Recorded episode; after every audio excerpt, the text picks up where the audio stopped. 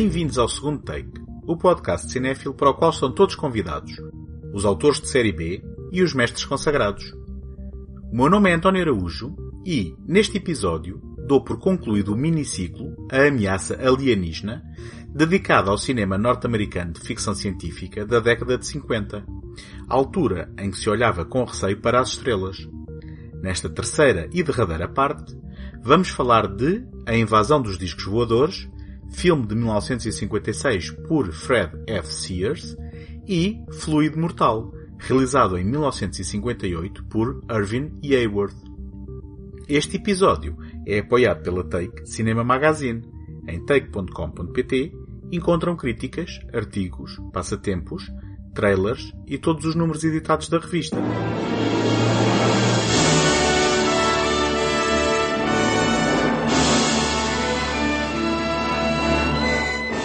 1956, três anos depois da adaptação ao grande ecrã do clássico de H.G. Wells A Guerra dos Mundos, o planeta Terra voltou a ser invadido por extraterrestres mal intencionados a bordo de naves espaciais intergalácticas. Earth vs. The Flying Saucers, estreada em Portugal como A Invasão dos Discos Voadores, foi uma produção da Columbia Pictures realizada por Fred F. Sears, em que Bernard Gordon e George Worthing Yates adaptaram uma história de Kurt Siodmak inspirada no livro de não-ficção Flying Saucers from Outer Space, da autoria do Major Donald Kehoe. Nos Estados Unidos da América, estreou como a atração principal de uma sessão dupla com O Lobo Humano, filme de terror licantropo. Mas a curiosidade maior deste título é o trabalho em stop motion de Ray Harryhausen, o artista de efeitos especiais que se viria a tornar lendário pela sua inteligente capacidade de dar vida a dinossauros, alienígenas e criaturas mitológicas em filmes como O Monstro dos Tempos Perdidos, A 20 Mil Milhas da Terra ou Os Argonautas. Flying saucers have invaded our planet. Washington, London, Paris, Moscow are key targets. The whole world is under attack. Can it survive? The survivors of a disintegrated solar system. At this moment, the remainder of our fleet is circling your globe. What do you want with me? Arrange for your world leaders to confer with us in the city of Washington. They set up an electronic screen. The artillery doesn't penetrate. Never before has the screen reached such... Hugh Marlowe interpreta o Dr. Russell A. Marvin, recém-casado com Carol, encabeçada por John Taylor. Numa viagem de automóvel, o cientista e a esposa têm um encontro imediato com um disco voador que paira por cima da viatura. O gravador de Russell registra os sons da nave, que mais tarde revela a emulação de uma voz humana por extraterrestres que solicitam uma reunião pacífica com os líderes terráqueos.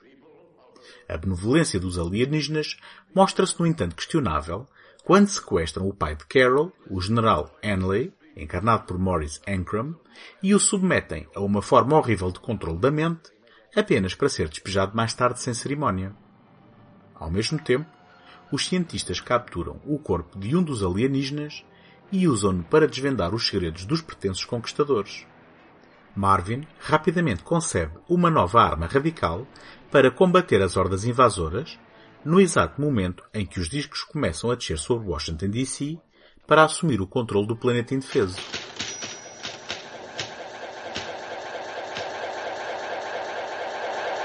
Russ.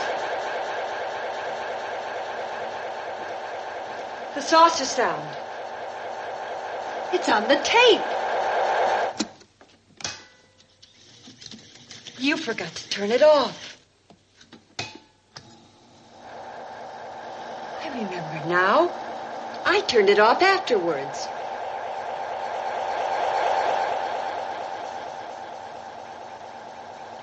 Well, that's. That's one piece of concrete evidence. Rocket number 11 will be launched in 20 minutes. Oh, we'll leave it for now. Come on, we just got time to get to the bunker. Depois de aprender o ofício da animação em stop motion sob a alçada de George Paul, o criador da série televisiva Puppet Tunes, e Willis O'Brien, o cérebro responsável pelos efeitos especiais do clássico de 1933 King Kong, Ray Harryhausen rapidamente inovou a animação imagem a imagem com técnicas complexas. Em 1956, depois de dar vida a inúmeras criaturas, Harryhausen enfrentou um desafio pouco habitual quando o produtor Charles Schneer pediu que ele concentrasse os seus talentos não em seres vivos, mas em objetos inanimados. Para a invasão dos discos voadores, a tarefa de Harryhausen era, de alguma forma, dotar as naves extraterrestres de uma sensação de movimento e vida. Além disso, naquele que foi um dos maiores desafios da sua carreira, foi também responsável pelos efeitos de destruição dos reconhecíveis monumentos governamentais na capital americana, muitas décadas antes da destruição dos mesmos em O Dia da Independência. Light as a feather.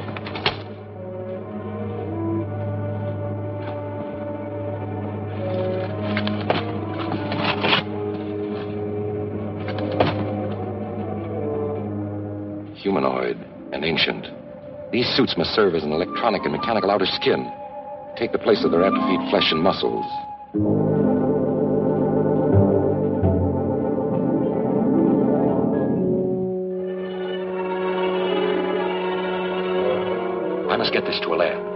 O trabalho de Harryhausen é a estrela de A Invasão dos Discos Voadores.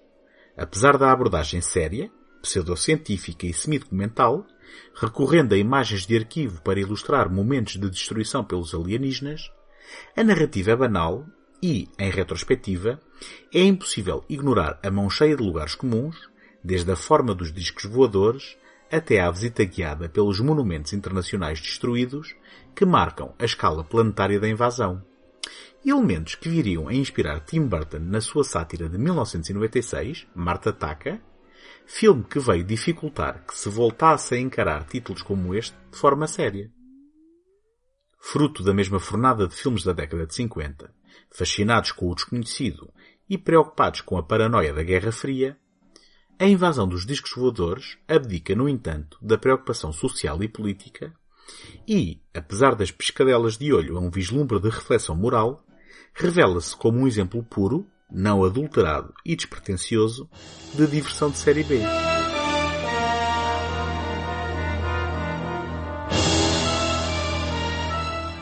Gostava de partilhar convosco como me podem ajudar para vos continuar a oferecer este programa todas as semanas. Ter visibilidade no Apple Podcasts ou no Spotify é uma componente muito significativa para o sucesso de qualquer podcast e, para isso, conto convosco para lá subscreverem, gostarem ou deixarem uma classificação positiva.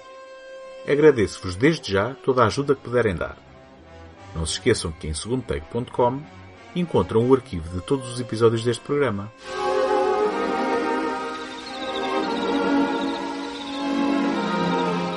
Por falar em série B, The Blob, produção independente de Jack H. Harris em 1958, estreada em Portugal com o título Fluido Mortal, é talvez um dos expoentes da ficção científica de terror sem pretensões da década de 50.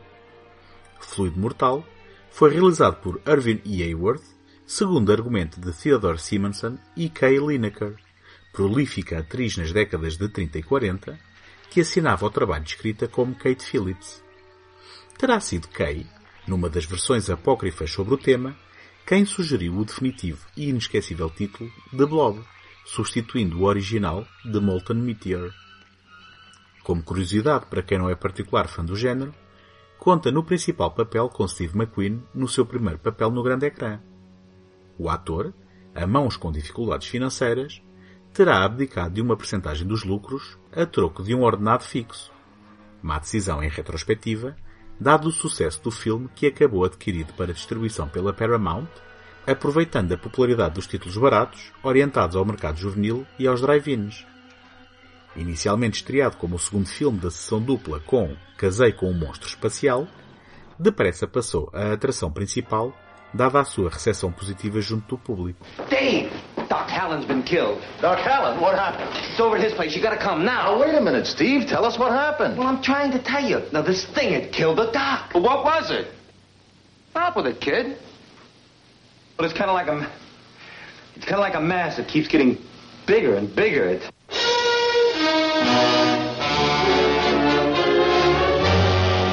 Every one of you watching this screen, look out. Because soon, very soon, the most horrifying monster menace ever conceived will be oozing into this theater. Numa pequena cidade rural da Pensilvânia, o adolescente Steve Andrews, Steve McQueen, e a namorada Jane Martin, Annetta Corso, veem um meteorito cair nas proximidades e decidem investigar.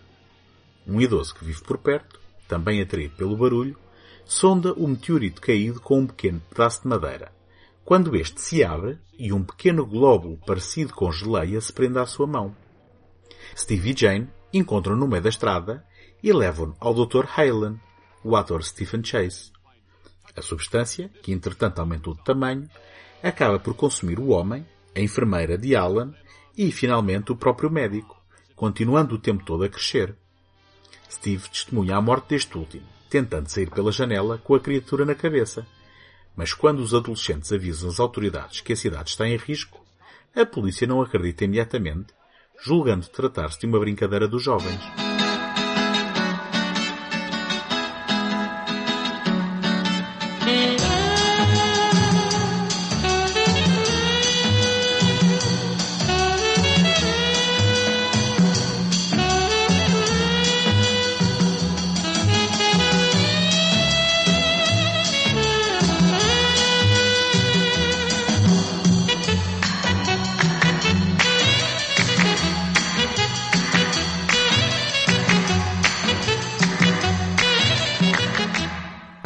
Qualquer noção de seriedade, Fluido Mortal tem no genérico de abertura a irónica e jocosa canção Beware of the Blob, uma composição de Burt Bacharach e Mac David, que se tornaria também ela um sucesso radiofónico, interpretado pelo grupo de estúdio The Five Blobs. Na verdade, Bernie gravando múltiplas vozes. Fotografado em colorido formato panorâmico, não é um filme particularmente memorável, e não passa de uma oportunidade para ver uma futura lenda de Hollywood no seu primeiro trabalho. Neste caso, encarnando um adolescente em idade escolar, apesar dos 27 anos do ator. Não obstante a originalidade de uma entidade alienígena aparentemente sem inteligência ou consciência, mais próxima do comportamento de um fungo ou um vírus do que de um animal, Fluido Mortal perde-se em múltiplas cenas verborreicas, talvez pela dificuldade inerente de se representar uma gelatina gigante a perseguir pessoas de forma verdadeiramente assustadora. Quando se dá o clímax final, a ingenuidade dos efeitos especiais são o culminar de uma narrativa aprisionada na candura e inocência da década, quando o sonho americano ganhou novas asas no pós-guerra, as cercas de estacas brancas demarcavam a segurança dos lares e os adolescentes fora da lei, cabelos subosos incluídos, se juntavam às autoridades no combate das ameaças externas à paz e ao bem-estar da comunidade. Our power's still out, so we can't do much in the way of refrigeration. We think we've got it under control, but we won't rest easy until it's frozen solid. Now, no, no, it's too big for that, and it's impossible to cut it. No, sir, a bomb would spread it all over the country. Look, this thing has killed probably 40 or 50 people since last night. In a few hours, we're going to have the sun overhead. I think you should send us the biggest transport plane you have. And take this thing up to the Arctic or somewhere and drop it where it'll never thaw out. Em contraciclo com a reação do público mais jovem, a crítica não foi particularmente positiva.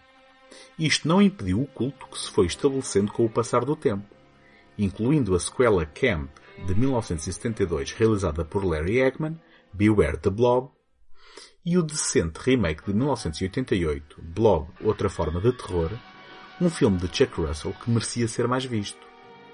Outro exemplo é a personagem Bob, da animação de 2009, Monstros vs Aliens, obviamente inspirada no antagonista desta fita. Mas nem só no cinema se encontram as influências do filme de série B. No universo da informática, Jim Starkey inventou o tipo de dados Binary Large Object uma coleção de dados binários armazenados como uma única entidade, a que chamou de Blob. Desde o ano de 2000, na cidade de Phoenixville, no Pensilvânia, um dos locais de filmagens de Fluido Mortal, é organizado o festival anual Blobfest, festa de verão onde se exibe o filme, organiza-se uma encenação da cena em que os espectadores fogem em pânico da sala de cinema Colonial Theatre e se exibe a mistura original de tintura vermelha e silicone usada para as filmagens, mistura essa que, incrivelmente, nunca secou e ainda é mantida no balde original onde foi guardado. É sabido que na década de 50, de mãos dadas com o reforçar do sentimento de sonho americano, a ficção científica impôs como um género cinematográfico nos Estados Unidos da América ao refletir a sombra da Guerra Fria, da ameaça atómica e da demonização do outro. Mais ou menos sérios, os variados títulos do género pegaram nestas ameaças para as mascarar de perigos com origem em outros mundos, invadindo drive-ins e salas de cinema um pouco por toda a parte. Mais tarde, haveríamos de olhar para o céu com outros olhos, mais curiosos e menos amedrontados, mais científicos e mais esperançados. Mas no longo caminho até à consagração da ficção científica como um espaço que permite sonhos elevados, divertimos-nos muito com pesadelos inusitados. Encontramos na próxima semana. Até lá, boas fitas!